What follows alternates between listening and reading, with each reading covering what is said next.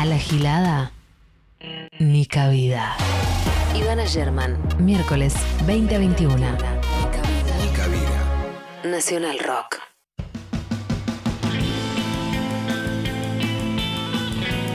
Dale, dale, dale, dale, que hoy vamos a meter una especie de programa ómnibus. Eh, Los contenidos que entrarían en un programa ómnibus de 6 horas van a entrar en una hora, en 55 minutos, porque ya no nos queda tanto tiempo tampoco. En Ni Cabida tenemos de todo hoy. Bienvenidos ya en, ya en diciembre, ya en la recta eh, final del año, lo podemos decir oficialmente, con un cansancio que es difícil de describir, eh, pero siempre hay algo igual de cualquiera que haya eh, salido al aire, hecho algo de teatro, de escenario, bueno, televisión, lo que fuera, más o menos sabe que en ese momento se activa, no sé si es la adrenalina, si es el estrés, y uno deja de sentir en ese momento, deja de sentir, responde solamente, se siente bien y después, bueno, cae, cae con todo, pero ahora, durante la próxima hora, disfrutemos mientras podamos. Les decía, es eh, primero de diciembre, es el Día Mundial de la lucha contra el VIH y contra el SIDA y todavía no hubo avances como se esperaba en el tratamiento de la ley integral de VIH, hepatitis, tuberculosis y otras infecciones de transmisión sexual que reemplazaría a la ley actual, sancionada en 1990, y le sumaría entre sus particularidades más perspectiva de género, más perspe- perspectiva de derechos humanos, compensaciones específicas a los grupos más vulnerables, eh, a la vez que prohibiría, esto es muy importante, explícitamente la realización de los tests de VIH en exámenes preocupacionales que como él solo, aunque no los vea, siempre están, ¿no? Y es un factor de discriminación. De hecho, el 70% de las personas con VIH viven en la informalidad. Eso lleva a que después, con el transcurso de los años, no accedan tampoco al sistema previsional, porque si viviste en la informalidad, difícilmente vas a haber habido hecho aportes, vas a haber hecho aportes. Qué rara conjugación me estoy mandando. Eh, si no tratan la ley antes de fin de año, pierde de nuevo estado parlamentario. Eh, la Fundación Huésped organizó para hoy la campaña vigente, eh, pues el virus sigue existiendo, sigue circulando, hay que cuidarse siempre, recordar que indetectable es intransmisible, que hay que checarse periódicamente, no insistir, esto es muy importante, no insistirle a gente con la que estás a punto de tener una relación del tipo sexual y te dice, hay que usar preservativo. No insistir con que no. O sea, no insistir con que no. Muchísimo menos sacárselo en el medio de la cuestión. Eso es una violación directamente. Nunca está de más recordarlo, porque parece que todo es un gris y no es un gris. Eh, en Spotify pueden escuchar nuestro programa, creo que de hace dos semanas, fue el día inmediatamente después de las elecciones, así que sí, tiene que ser de hace dos semanas, que hablamos con Matías Muñoz del ciclo positivo sobre la importancia y las particularidades precisamente de esta nueva ley que debería tratarse pronto para que no pierda estado parlamentario. Todos los programas de Nica Vida, por supuesto que están en Spotify, ahí los pueden encontrar y escuchar en la comodidad de las limpias mientras cocinan. Lo que hace uno cuando escucha un podcast, ¿verdad? Eh, empezó también ayer el juicio contra Juan D'Artés, una, un mojón muy importante en la agenda de género, un caso que lleva tres años, por supuesto que lleva mucho más, ¿no? Lleva 12 porque la violación habría sido en 2009, pero eh, hace tres años que Telma lo, lo denunció, ¿no? En aquella conferencia de prensa con actrices argentinas. Empezó finalmente el juicio, declaró Telma, declaraban hoy Calu y Anita Co, las tres denunciantes por los abusos que sufrieron.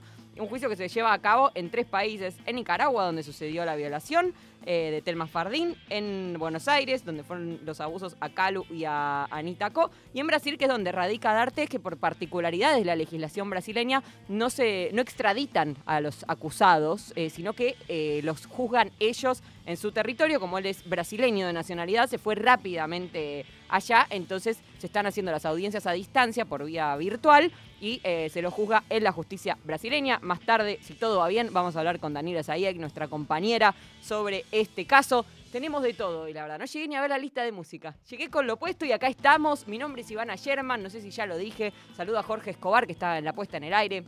A Lali Rombolá, que está en la producción de, este maravilloso ciclo. Em, ¿Qué más les tenía que decir? Que hasta las 9 eh, estamos acá. Hacemos Nica Vida. Empezamos con Oli Morera, Sublimas.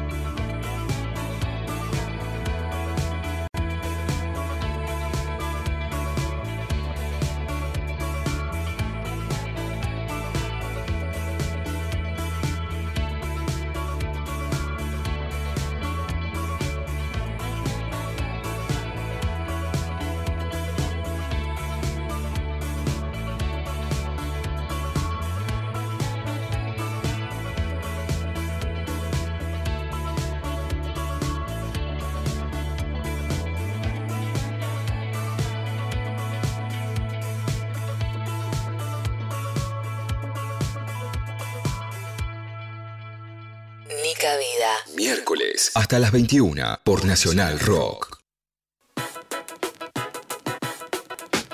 Bueno, vamos a hacer una entrevista que hace bastante tiempo que quiero hacer. Estamos buscando, estábamos viendo eh, cuándo hacerla y finalmente eh, pudimos enganchar con ella, con Valeria Silva. Ella es eh, mujer intersex y mapuche. Eh, tiene precisamente una interseccionalidad de las que tanto hablamos en, este programa a lo largo del año y de eso vamos a conversar con ella. Hola Valeria, bienvenida a Nica Vida. ¿Cómo estás? Mari Mari, ñaña, Mari Mari, compu Lamguem, compu el Cutufe. Este, un gusto saludarte a vos, a la audiencia. Y nada, gracias por recibirme y por la invitación. Bueno, lo primero que quiero, eh, que vos lo vas a describir mejor que yo, preguntarte, es qué significa ser una persona intersex que dentro del colectivo LGBTIQ tiene particularidades. Sí, sí, por ahí es justamente la I en, en ese en ese conglomerado ¿no? de, de- de palabras de la LGBTIQ Sí. Eh, somos la I y muchas veces pasamos a ser como la I de invisibles porque hay muy poca presencia y, eh, o hay muy poco mm, en los discursos de, los colectivos de diversidad de género.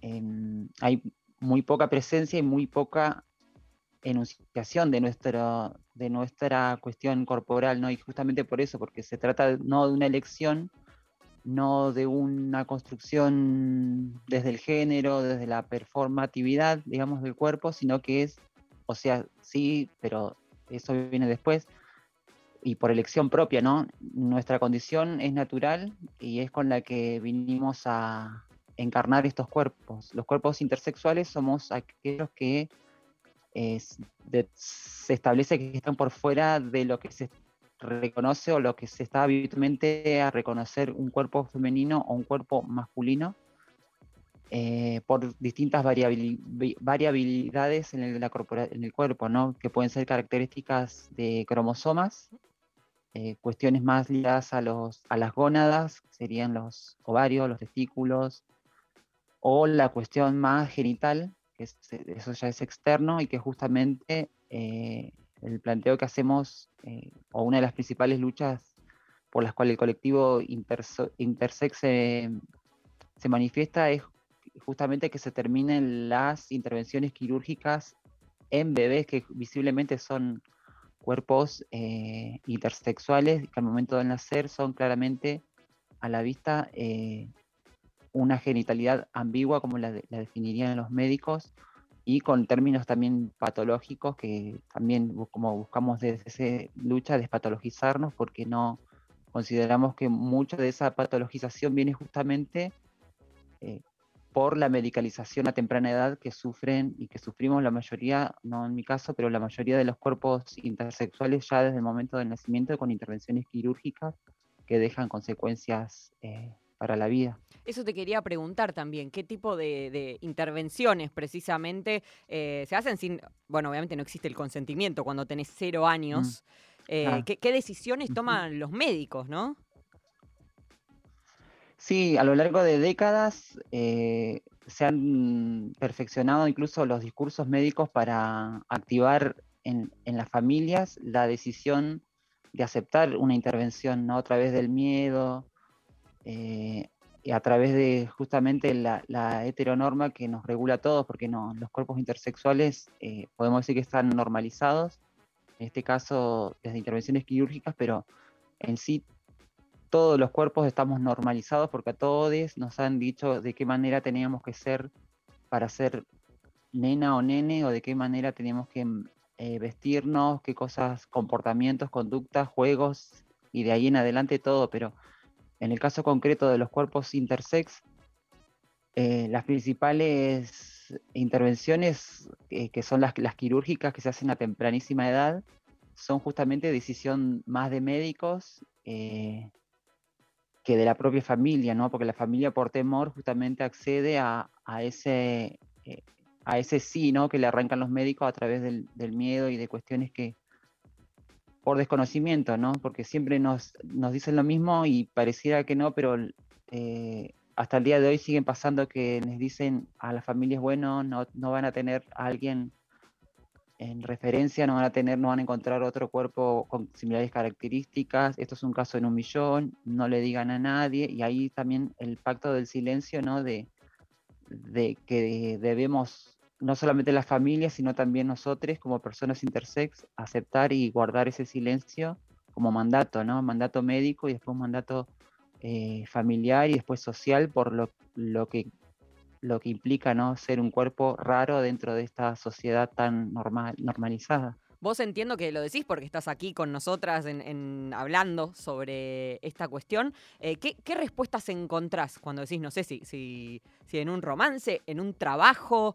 eh, cuando lo explicitas? Yo soy intersex. ¿Qué respuestas encuentro? Y ahora que tengo más de 30 años, estoy como que estoy más relajada en cuanto a las respuestas, ya sean buenas o malas. Eh, por suerte la mayoría son buenas porque hay eh, mayor apertura a entender, quizás en estos tiempos por cuestiones que se han movilizado y, que, de las cuales quizás también formamos parte en algún punto, con toda esta ola de feminismos, eh, se ha abierto así como también al diálogo con respecto a estas cosas y eh, actualmente yo puedo decir que sí, que encuentro como aceptación y entendimiento por parte de la gente y también quizás porque también tomé eh, valor y conciencia de en qué momento poder hacerlo, también de en qué momento empezar a visibilizarme como intersexual y en qué momento romper ese silencio del, del cual te contaba hace un rato. Vos especialmente creciste en una familia que decidió no, no intervenirte, ¿no? Es como un contexto también diferente al resto o a la mayoría de las personas intersex. Claro, claro, totalmente, sí.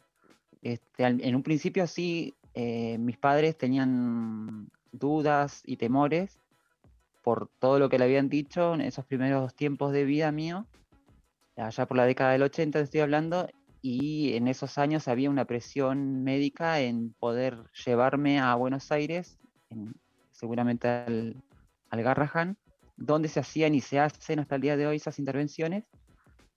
Y, y, mis padres por una cuestión primero económica no podían, entonces como que retrasaban un poco la posibilidad de esa y ya a los pocos años eh, decidieron que no iban a hacer esa intervención porque veían que mi cuerpo no necesitaba estaba bien, podía hacer lo que hace cualquier niña de 4 o 5 años, correr, jugar, saltar, ir al baño, o sea, no, no había problemas, no había dolores, no había molestias, nada.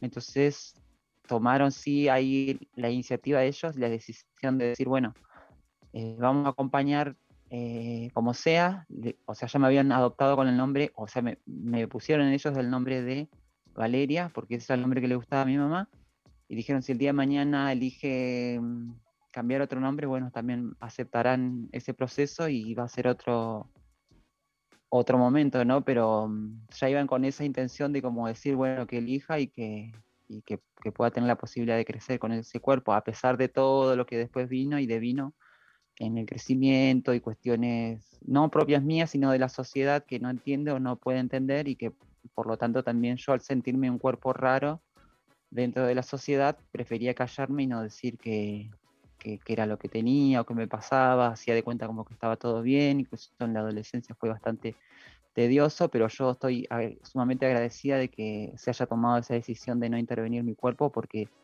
fue justamente también lo que me puso en, tomar valor para decir, bueno, acá hay algo que, se está desconociendo y de lo cual no se está hablando, y si se habla, se habla desde eh, cuerpos rotos, digamos. La mayoría de mis eh, pares intersex, de mis compas y hermanes intersex, están eh, pasando por momentos en los que tienen que recordar muchas veces esas intervenciones que, hasta el día de hoy dejan consecuencias y yo en ese caso digo no, o sea, yo puedo y pude crecer en un cuerpo eh, sin eso y, puedo dar cuenta de que no son necesarias esas intervenciones porque se puede tener un cuerpo y se puede disfrutar de la vida y de la, de la sexualidad, del placer incluso, ¿no? El derecho al placer que muchas veces nos cortan, eh, eso también es un tema para charlarlo, pero eh, yo entiendo y celebro que mis padres hayan podido aceptar que esta diferencia, ¿no? ¿Y cómo es eh, crecer como una niña intersex o como alguien que pertenece, que, que es una diversidad eh, en una comunidad originaria?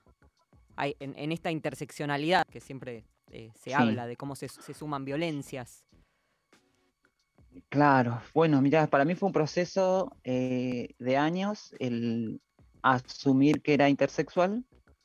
y ¿Hubo un momento que te diste tomarlo, cuenta? que dijiste eh, este día me cayó la ficha. Sí, sí, sí, o sea, no, fue como un- un de a poco, digamos, porque aparecían términos médicos, después iba en un momento como después de los 20 años empecé a aparecer más seguido porque tenía intenciones hasta de eh, normalizar mi cuerpo, o sea, yo me sentía femenina, entonces dije, bueno, si yo soy mujer, este, lo ideal sería tener eh, completo los genitales, digamos, entonces iba a, camino a una normalización quirúrgica que después de vino en, en búsquedas en internet, eh, rastrear datos, rastrear términos médicos, hasta dar cuenta de que mi cuerpo era eh, considerado una patología y que dentro de todas esas patologías similares eh, aparecía la palabra intersexual como un término que nos eh, unía o que nos, eh, digamos, que nos albergaba o nos refugiaba como un término paraguas, si se quiere, y que eh, dándome cuenta de eso también fue que encontré todos los testimonios y relatos y videos y cosas que dejó gente intersexual y, entre ellos activistas que hasta el día de hoy son fundamentales, como Mauro Cabral en su momento, que era, fue como el- quizás el primer eh, referente que encontré y por muchos años también fue el único. Em, y cuando leía todo eso, digo, bueno, entonces yo me daba cuenta ahí de que en, en realidad mi cuerpo no tenía problema, o sea, no, no, debí- no debiera tener un problema, yo no debiera por qué considerarme un problema o no debiera por qué eh, entender que considerarme una mujer tenía que tener eh, fenotípicamente eh, lo que tenga una mujer entre las piernas y, y puedo aceptar de ahí también esa cuestión de diferencia y de, bueno, del, pro- del proceso ese que fue llevarme a, entender primero qué era la intersexualidad y después tomar valor para eh, ponerlo en palabra y, y empezar a activar como, como estoy en este momento, ¿no? que integro un espacio que se llama Potencia Intersex para la gente que después lo quiera buscar. Potencia Eh, intersex. pero después también el, el pro- el proceso ese de, de reconocerme como mapuche también fue largo porque pensaba que también vivimos y venimos de un proceso de colonización que, que fue distinto de un lado y del otro lado de la cordillera, ¿no? Tanto Chile y Argentina tomaron de distintas maneras el territorio mapuche y, y- o los dos territorios indígenas, no solamente el territorio mapuche, sino que de este lado de la cordillera lo que más hubo fue un intento de, exterminio y lo que devino después fue justamente otra normalización para pasar primero por el proceso de, de ser prisioneros y prisioneras de la ciencia, ¿no? Como en lugares como el, eh, Museo de la Plata, eh, que tuvo como directora a Perito Moreno y después eh, como esclavos y como en campos de concentración en Balcheta, acá en la estepa de Río Negro, y después en la isla Martín García, el reparto de, de, esos cuerpos justamente como mano de obra esclava en, en- distintos lugares de lo que es hoy el Argentina.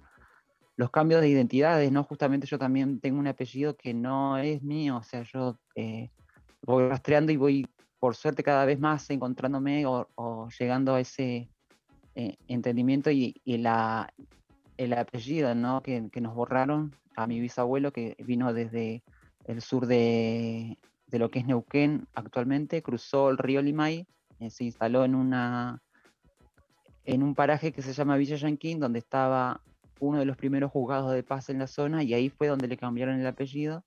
Y desde ese momento venimos cargando también como una marca normalizadora del Estado, apellidos distintos, y en mi caso es, es Silva, pero bueno, Eso no, pasa- no debiera sí. ser ese apellido. Pasa mucho también con la población afrodescendiente que llevan el apellido de quien esclavizó a sus antepasados. Es, es Claro, un mecanismo sí, sí. similar. Claro, Em, acá también, por lo que sabemos, puede haber sido el nombre de algún estanciero, el nombre de algún patrón de ferrocarril, o el nombre de algún patrón que, o algún jefe militar que estaba en ese momento y que lo llevaron posiblemente a mi bisabuelo eh, de me- medio de manera forzada a integrar esos espacios. Y ahora, Pero bueno, también justamente, por eso es como que es un proceso también largo y de años el empezar a reconocernos y este, autodeterminarnos como mapuche, más en la ciudad, porque yo no, no, no integro ninguna comunidad tal o cual como se le entienda o desde idealizaciones así como de la comunidad con territorio, con espacio. Eh, yo crecí en la ciudad, en la periferia, en los barrios del suburbio, que acá le llaman el Alto, y desde eh, esas coordenadas, digamos que no son casuales tampoco, porque por algo terminamos eh, la mayoría de los, de, los que hoy somos mapuches o nos consideramos mapuches en la ciudad, entendemos eso, ¿no? Como que fue también el proceso de colonización que nos dejó y nos situó en estos espacios de las ciudades. Lo fue expulsando de las tierras. Totalmente, de la tierra, de la cultura, del idioma, la cosmovisión, con una lengua impuesta, con una escuela que nos negaba y que nos decía que, eh, que bueno, que eso era una cultura perdida y que con el tiempo, como se fue eh, criolleándole el, la población, digamos como que la cultura se perdió o va en vías de, extinción. Eso me acuerdo que me lo decían en cuarto grado en la primaria. Entonces yo también ahí desde ahí decía, bueno, entonces ¿qué somos? ¿Somos, no somos mapuche? ¿O eran mapuche? Mi abuela era mapuche, mi, bisabuelo era mapuche.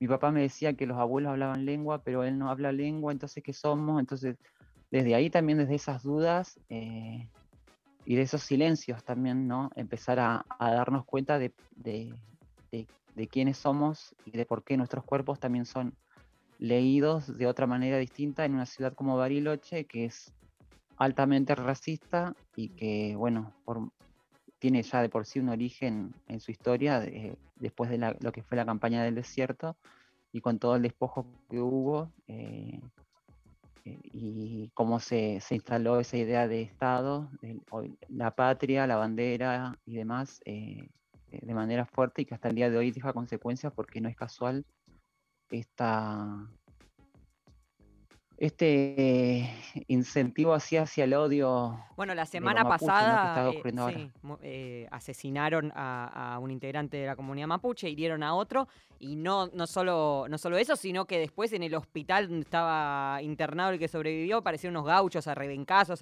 con mensajes racistas y demás.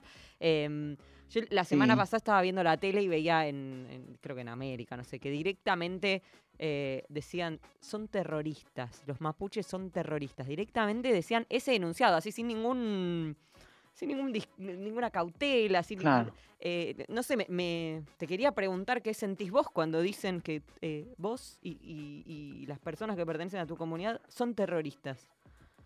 Así en la tele, abiertamente. Primero, sí, que creo que con el tiempo también he ido aprendiendo o hemos ido aprendiendo en los procesos estos de, politización, quizás como mapuches, no, eh, no enojarnos tanto, pero sí ser conscientes de que por algo es, digamos, no es casual de que desde hace unos años en esta provincia, en Río Negro, se haya empezado a instalar la idea de, los mapuches como un problema eh, de terrorismo y demás, violencia, eh, la RAM, ¿no? que nunca, nunca supimos qué, era concretamente, porque no, es más, creo que es un invento propio de eh, para justamente criminalizarnos, pero mm, eh, entiendo que no es casual que en un momento en el que se está discutiendo la tierra y que se está discutiendo eso que llaman recursos naturales, ¿no? La biodiversidad, la vida misma, ¿no? El agua, la tierra, el aire, las plantas, la vida de las personas, los animales en este territorio va a ser repartida y está siendo repartida a intereses extranjeros y nadie lo está cuestionando más que quizás el pueblo mapuche, no solamente el pueblo mapuche, obviamente hay eh, movilizaciones ambientalistas, ecologistas, asambleas ciudadanas y populares de los pueblos que se están movilizando en lucha principalmente por el agua, que va a ser eh, a futuro eh, la lucha en la cual nos vamos a tener que encauzar todos, eh, lo digo así porque ahí sí no va a haber distinción de, clase social, color, elección sexual, eh, lo que quieras o como quieran definirlo, porque ahí sin agua no hay vida y sin vida, este, sin, el agua, digamos, no, no, vamos a poder tener nada de lo que entendemos como vida en este espacio. Y creo que se viene una lucha muy fuerte con respecto a eso porque ya están no solamente instalando la idea del terrorismo, eh, sino porque lo ven justamente el sistema capitalista, extractivista de que el pueblo mapuche es un oponente a todo eso, con argumentos totalmente válidos, claros, porque nuestra preexistencia a la conformación de los estados este, nos, nos dice ¿no? justamente que por algo estábamos acá por miles de años, no siendo dueños de la tierra, sino siendo parte de la tierra, por eso la, eh, la defensa de la tierra. Bueno, me, me, encantó hablar con vos, Valeria. Te haya sentido cómoda, espero haberlo hecho bien. Eh, y, y, bueno, sigamos en contacto. Sí. Dale, cualquier cosa, la gente se quiere contactar.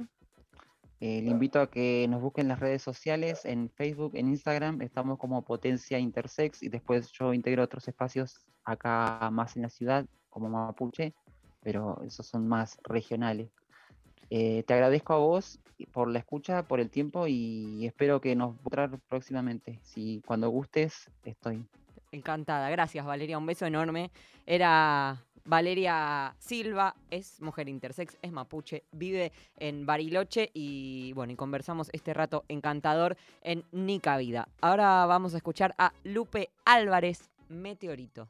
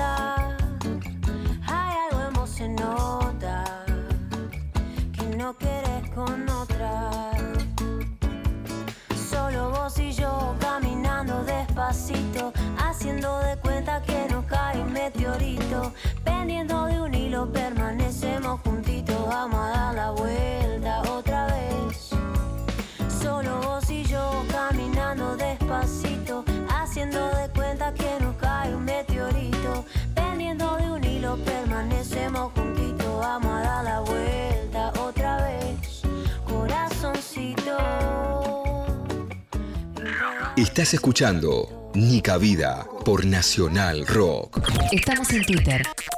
Nacional Rock 937. Un resumen de las noticias más importantes de la semana. Crisis en el aire. La palabra de los protagonistas, la mirada de los investigadores y el análisis político de la revista Crisis. Crisis, Crisis en el aire. Sábados de 8 a 10. Con Jimena Tordini y Mario Santucho. El aire. El aire está en crisis. Por 937 Nacional Rock. Hace la tuya. Pelear. Sufrir. Caer. Caer. Levantarse. 937 Nacional. Nacional Rock. Rock. Los lunes a las 20. Maga. Me están hablando demasiado y no logro interpretarlos en vivo, así que voy a hacer lo que hago siempre, que es elegir mi verdad. Eso fue literalmente así, y ahora hay una contraofensiva para hacer quedar eso como fake, cuando en realidad era la verdad. Tomás Rebor y el programa nacional que bajo ningún punto de vista merecemos, pero necesitamos. Fue absolutamente cierto todo. Elegante quería agua, quería sanguchitos de miga y Elegante quería PlayStation 5. Y lo puedo afirmar yo sin ninguna fuente. Están saliendo a instalar que es fake. ¿En defensa de qué aparte? Era el mejor pedido del mundo, boludo. Maga. Lunes de 20 a 21 por 937 Nacional Rock. Hace la tuya. WhatsApp 11 39 39 88 88. Nacional Rock. Quédate y mira para arriba. Estamos en la luna. Frankie Landón, Grisel D'Angelo y Agustín Camisa. 21 a 24. Estamos en la luna. 937. Nacional Rock. Ni cabida. La señora del bebito ni loca le deja escuchar este programa a su feto ingeniero. Ni loca. Miércoles de 20 a 21. 937. Nacional Rock. Vamos a meterle que todavía nos faltan un montón de contenidos para este programa. No parece diciembre, te digo, hemos sobreproducido muchísimo. Eh, ahora vamos a hablar en Nica Vida con Alejandra Santillana Ortiz. Ella es feminista, antirracista, investigadora del Instituto de Estudios Ecuatorianos y escritora junto a Flora Parteño y Corina Rodríguez Enríquez de Si nuestras vidas no valen, produzcan sin nosotras, libro editado por la Fundación Rosa Luxemburgo hace par de, de semanas. Hola Alejandra, ¿cómo estás? Bienvenida a Nica Vida, soy Ivana. Hola Ivana, ¿cómo estás? Un gusto. eh, un saludo para todas, todos, todes que nos están escuchando. Gracias por este ratito. Em, no leí el libro, voy a confesar, no lo leí, leí algunos fragmentos, algunas entrevistas. Eh, vi que hablan de el, tema de el tema de, si nuestro trabajo no vale, produzcan si nosotras es columna vertebral de este programa y de este ciclo. Es un tema que tratamos recurrentemente y que por supuesto es parte de la agenda frecuente del feminismo. Ustedes especialmente hablan del vínculo entre patriarcado y capitalismo, hasta acá todo bien, y colonialidad. Hay algo, esto linkea un poco con la entrevista que hicimos hace un ratito, ¿no? Hay algo de la crisis ambiental actual que arraiga también en la explotación de género, en esta tríada que, que arman eh, entre colonialismo, patriarcado y capitalismo. Em, sí, cuando nosotras exploramos, digamos, una perspectiva feminista de las violencias, pensábamos que las violencias no solamente tenían como su lugar en las violencias machistas, que es parte de la, digamos, de las luchas del movimiento feminista y de los últimos años, sobre todo, ¿no? Con fuerza este entronque con el capitalismo y toda esta eh, patrón de acumulación y todo este proceso que tiene el capitalismo como orden social histórico, pero también como modo de producción en el despojo permanente de los cuerpos. Y ahí hay una relación, eh, digamos, histórica de colonialidad. Nos referimos con colonialidad a ese primer origen del capitalismo, ¿no? a esa división internacional del trabajo, digamos que hubiera sido imposible si es que no hubiera habido un proceso de conquista eh, de toda América Latina, ¿no? de la Via Yala en general. Entonces, esa relación colonial, digamos, esa relación de extracción permanente de materias primas para el norte y el enriquecimiento del norte, lo seguimos viviendo a pesar de que han pasado más de 500 años de la conquista ¿no? y del descubrimiento. Es una relación que lo vemos en los pueblos originarios y en la relación permanente con sus territorios y las empresas extractivas.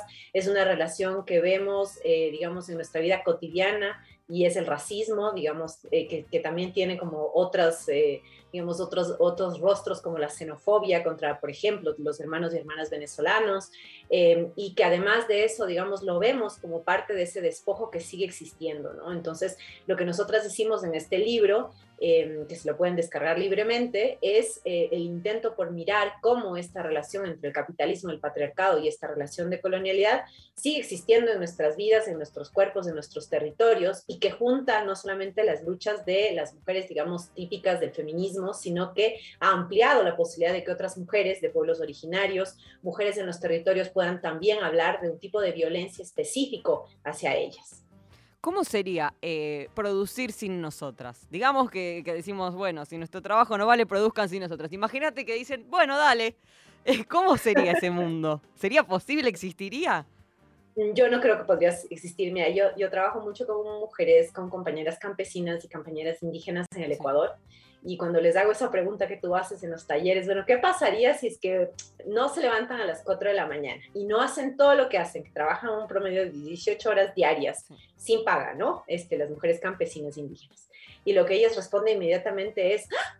se asustan y dicen, se moriría todo, se morirían los animales, se morirían este, nuestros hijos y obviamente se morirían los maridos. Esa es una de las primeras Eso cosas seguro. que dicen todas. Eh, y, cuando hablamos de violencia económica, porque digamos, pensar, la semana pasada fue el Día Internacional de Lucha contra la Violencia hacia las Mujeres, eh, cuando pensamos en la violencia física es mucho más sencillo de visualizarla y de identificarla, digamos, te dan un golpe, eh, es, sencillo verla. En el caso de la violencia económica no es tan sencillo quizás de, de localizar. ¿Cómo, ¿Qué pautas hay? ¿Cómo, ¿Cómo podemos darnos cuenta de que estamos sufriendo una situación de violencia económica? Nos- nosotras quisimos traer la discusión de la violencia, digamos, eh, junto con la de la injusticia, las injusticias y las desigualdades. Y la violencia económica la vemos desde varias maneras, digamos, desde el hecho de que nosotras somos las que menos tierra tenemos en el mundo, desde que no tenemos posibilidades de acceso ni siquiera a un techo, ¿no? Y a vidas dignas, hasta, eh, digamos, todas las políticas de ajuste y las políticas capitalistas que tienen una especificidad en nosotras, ¿no? Es decir, como cualquier, nosotras sabemos, ustedes en Argentina saben, apenas hay un giro, ¿no? Este, y una nueva situación de crisis, las que más sufrimos somos las mujeres, porque somos las que eternamente hemos sido despojadas y violentadas, digamos, pero a las que se les, nos hace muchísimo más difícil encontrar trabajo digno, ¿no? Y en situaciones de crisis, además, el trabajo no remunerado aumenta notablemente, ¿no? Entonces, eh, si tú te pones a ver, o sea, y también les invito a todo el público, cuando ustedes vean situaciones de crisis y políticas neoliberales, lo que vamos a tener en nuestras vidas es un aumento considerable del trabajo no pagado. ¿Por qué? Porque ese trabajo no pagado, digamos, o el aumento del trabajo no pagado, pero los empresarios, los capitalistas, ¿no es cierto?, se ahorren este, eso en el salario básico de la clase trabajadora, ¿no? Entonces, eh, siempre que, ¿no? Eh, eh, digamos, los, sindicalistas clásicos nos digan nada tiene que ver el trabajo no remunerado, nosotros podemos decir, claro que tiene que ver, no solamente sostenemos la vida, vivimos, digamos, inmersas en violencias específicas, ¿no? Las mujeres y también las identidades sexogenéricas diversas, sino que también nuestro trabajo no remunerado, que aumenta en contextos de crisis y violencia, aumenta y permite que los salarios siempre estén a la baja. Otro concepto del libro que me interesó y que quería que, que, nos definas brevemente es qué es el cuidado emocional dentro de estas tareas no pagas. Va. Eh, no sé si es que la audiencia ha leído alguna vez a Silvia Federici, ella es una de las que más lo plantean esto, ¿no? Pero nosotras, todas las mujeres, sabemos, es decir, además del trabajo de cuidado que hacemos, que es un trabajo que no es generalmente pagado, lo que hacemos las mujeres todos los días es asumir trabajo emocional. Es decir, somos el colchón que amortigua la locura que produce el sistema para que la clase trabajadora no esté, ¿no es cierto?, en peores situaciones, ¿no? Las mujeres lo que hacemos es un montón de trabajo emocional. Oímos, estamos ahí resolviendo problemas y conflictos emocionales y nos ponemos a ver muchas de nuestras familias, ¿no? Las abuelas, las madres son las que atienden todos esos problemas que llegan y las intentan resolver. Lo mismo hacemos nosotras, ¿no? En general somos las mujeres las depositarias de todas las crisis este, emocionales, laborales, climáticas, ecológicas y de violencias. Y ese trabajo, digamos, de terapeutas, que, hace, que se ha aumentado también en pandemia, nunca es reconocido. Y es un montón de trabajo que hacemos y que permite efectivamente que la clase trabajadora, ¿no es cierto?, este, permanentemente, digamos, pueda salir al día siguiente al trabajo. Porque si no hubiera nadie que le escucha, entonces, ¿qué sería? Hoy hablaba con un amigo, ¿no? Que, bueno, esto también se viene hablando este tiempo, eh, que de golpe todo, o sea, estamos rodeados de un montón de gente que tiene eh, problemas de ansiedad, de depresión, y como romper, ¿no? Con esa situación de que parece que, ay, no, bueno, yo estoy fallado, uy, yo tengo este problema, como si no fuera un, una estructura, ¿no? General de que eh, los trabajos están mal pagos, son, eh, eh, no, no, están garantizados a lo largo del tiempo, los alquileres son imposibles, la comida es imposible de pagar, ¿no? como no es casualidad que estemos todos con problemas de salud mental, más allá de la pandemia. Claro, totalmente. Si nos ponemos a ver en los 19, en los paros que hubo también de Colombia en el 2020, digamos, una de las características de los paros en general en América Latina, no sé si es que la audiencia alguna vez vio, ¿no? Un montón de gente con cartelito que decía, no era depresión, era capitalismo, ¿no? Porque Exacto. efectivamente el capitalismo es tan brutal y en el caso de las mujeres, al capitalismo se suma el heteropatriarcado y entonces estamos muy jodidas porque todo el tiempo tenemos sobrecarga de trabajo, no tenemos tiempo para descansar, casi no hay tiempo de ocio y eh, todo, ¿no? Eh, permanentemente nos encontramos en situaciones que decimos, ¿y por qué estoy tan triste? ¿Por qué estoy tan, no, no me hallo, etcétera? Y es porque tenemos una vida colonizada por el trabajo del capital. Está bueno eso para pensarlo, para por lo menos no latigarnos tanto por encima, decir, vine fallada, vine fallada porque no puedo con esto, que es efectivamente imposible para cualquiera. Eh, bueno, Alejandra, muchas gracias por, por este ratito y por estos conceptos tan claros, tan eh, esquematizados. Estuvo muy bueno. sí. Muchas Muchas gracias. gracias, Ivana, y gracias también por toda la producción. Y bueno, un saludo desde el Ecuador para toda la audiencia argentina. Un beso enorme. Era Alejandra Santillana Ortiz, una de las tres autoras de Si nuestras vidas no valen, produzcan sin nosotras, editado hace dos semanas o tres, fue por la Fundación Rosa Luxemburgo. Queda un ratito de Nica Vía, todavía nos falta el tema de Artés, hay que meterle. Vamos a escuchar eh, primero a Valen Echegoyen hasta cuando llueve.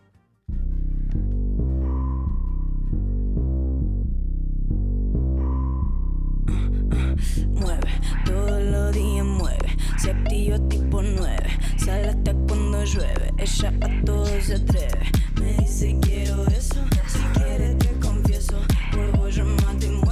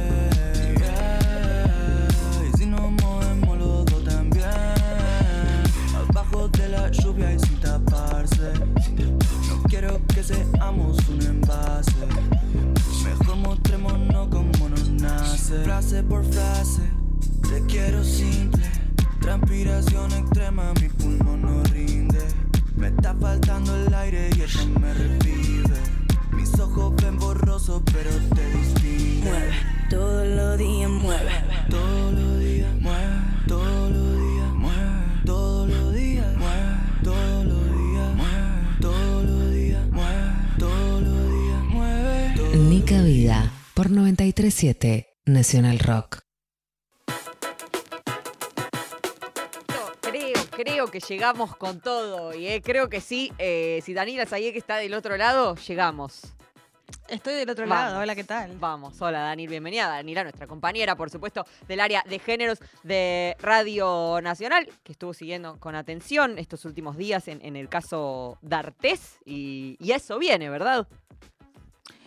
Sí, hoy terminó la segunda jornada, digamos, del caso, eh, vamos a decirle caso de Artés.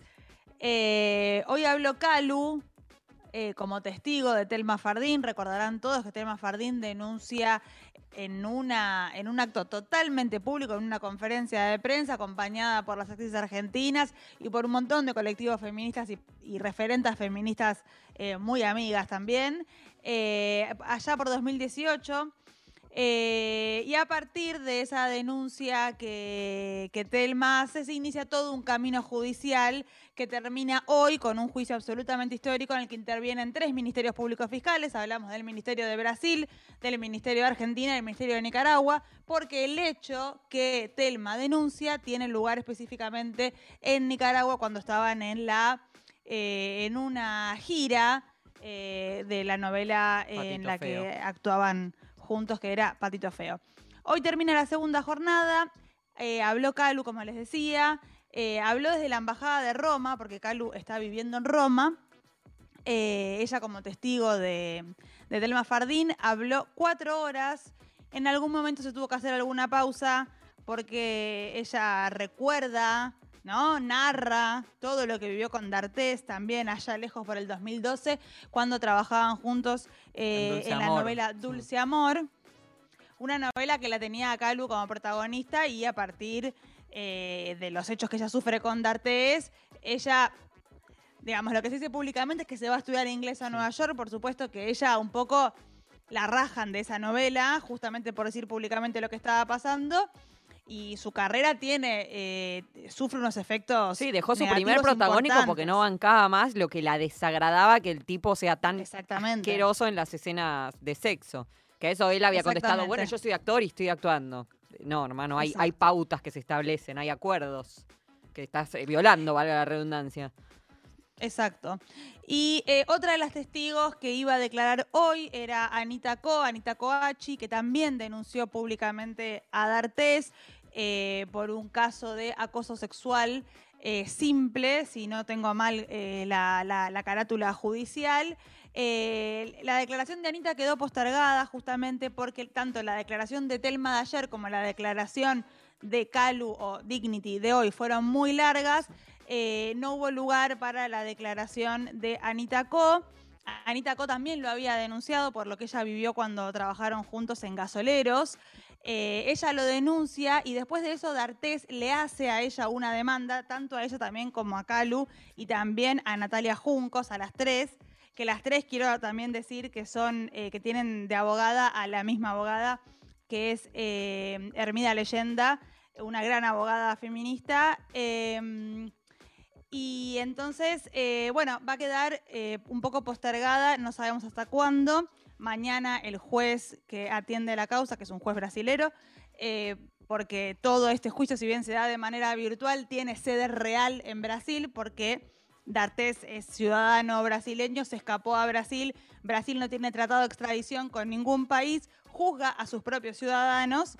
Entonces, eh, veremos qué dice mañana eh, el juez que atiende en la causa en relación a, bueno, si se va a seguir ahora mismo con las declaraciones, si va a tomarle declaración a Anita Co en el día de mañana o pasado, o si esto ya se posterga y también viene la feria judicial brasileña y veremos cuánto esto más se estira. Sí, de hecho su defensa también intentó postergar lo más posible y ahora metió un- como una especie de, no es la palabra técnica, pero como una pericia psicológica extra, Sí. un análisis de no sé qué, de parte de ellos que le dieron hasta un mes para presentar los resultados. Entonces ya se habla de enero, febrero 2022, que de todas formas es pasado mañana, o sea, para el tiempo que, Sí. que ha transcurrido que esto esté sucediendo es bastante importante.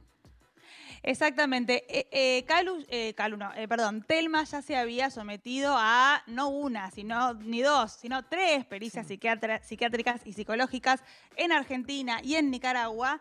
eh, pero la defensa de D'Artés no estuvo de acuerdo con esas pericias y pagó él de su bolsillo, taca taca, pagó una tercera o cuarta pericia y es por eso que eh, la sentencia se atrasa un mes más. De todos modos, yo creo que vamos a llegar a una sentencia porque, digamos, eh, aunque sea otro país, este es un caso que tiene una incidencia enorme en toda Latinoamérica y, y tanto jueces como fiscales y todas las personas que trabajan en el Poder Judicial de estos tres países están totalmente al tanto de que es un juicio que tiene una llegada pública enorme y que no pueden pelotudear. Así que yo creo que a fin de este año, o máximo primeros días o primeros, sí, primero, primer mes del año que viene, vamos a tener una, una sentencia. Eh, aclaro, agrego en realidad también que eh, si se tienen en cuenta, digamos, mirando la legislación brasileña, eh, hay varias cosas, hay varios agravantes. Primero hablamos de un caso de estupro muy claro de una persona muy mayor con una persona menor de edad. Y también hay un agravante que es el hecho de que, que esto en la legislación brasileña se tiene en cuenta, que es que había una relación jerárquica totalmente asimétrica, ¿no? Porque ella era una jovenzuela trabajando en, en un elenco de todos niños y él era el único actor adulto protagonista. Sí, en otro país, lejos de sus padres, de tutores. La otra vez leía de. pero digamos, Había dos productores a cargo de 15 pibes eh, y él era el único adulto del elenco, el único. Claro, pero digamos, en ese contexto donde no había otros adultos y él era la estrella de la novela y ella era una actriz chiquita más, hay una relación de poder clarísima, hay una, asimetría jerárquica muy clara. Bueno, eso para la legislación brasileña es un agravante y esto implicaría que, que D'Artés quizás eh, la pena máxima eh, que le den es de 18 años de cárcel. Veremos qué pasa, ojalá eh, sea justicia. Veremos también la rosca, tiene un Rottweiler de abogado, también hay que decirlo. Veremos qué de todos estos agravantes y atenuantes empiezan a, a rosquearse y a tenerse en cuenta al momento de que el juez dicte la sentencia, pero en el mejor de cárcel. Bueno, Danila, muchas gracias y creo que gracias por este año, porque ya quedan cuatro programas. No sé si nos toca de nuevo, así que en principio agradecer. Fe- eh, agradecer, como diría un jugador de fútbol. Bueno, agradecer, Bueno, muy contenta. muy contenta con los resultados. fútbol. Eh, ustedes saben que cuando quieren me llaman y, y- y charlamos. Gracias, vieja, un besote enorme. Un beso grande. Chau, Chau.